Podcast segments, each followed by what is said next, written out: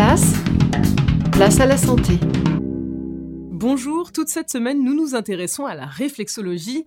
Il existe tout un ensemble de points sur les pieds qui peuvent être stimulés pour notre bien-être. Myriam Meziti est réflexologue, mais avant cela, elle était coureuse de demi-fond. Elle nous explique son cheminement, écoutez-la. Le, bonheur de, courir, d'avoir ce contact avec le sol. Euh, donc mon pied a toujours été euh, un élément très important euh, pour moi.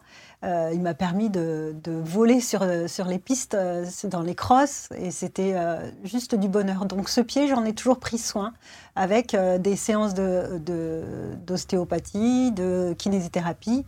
Et, aujourd'hui, bah, à mon tour de, prodiguer ces soins à, des athlètes et tout autre public. Pour retrouver l'ensemble de nos émissions, rendez-vous sur la chaîne YouTube de Place à la Santé. Vous pouvez aussi nous rejoindre sur Facebook. À demain.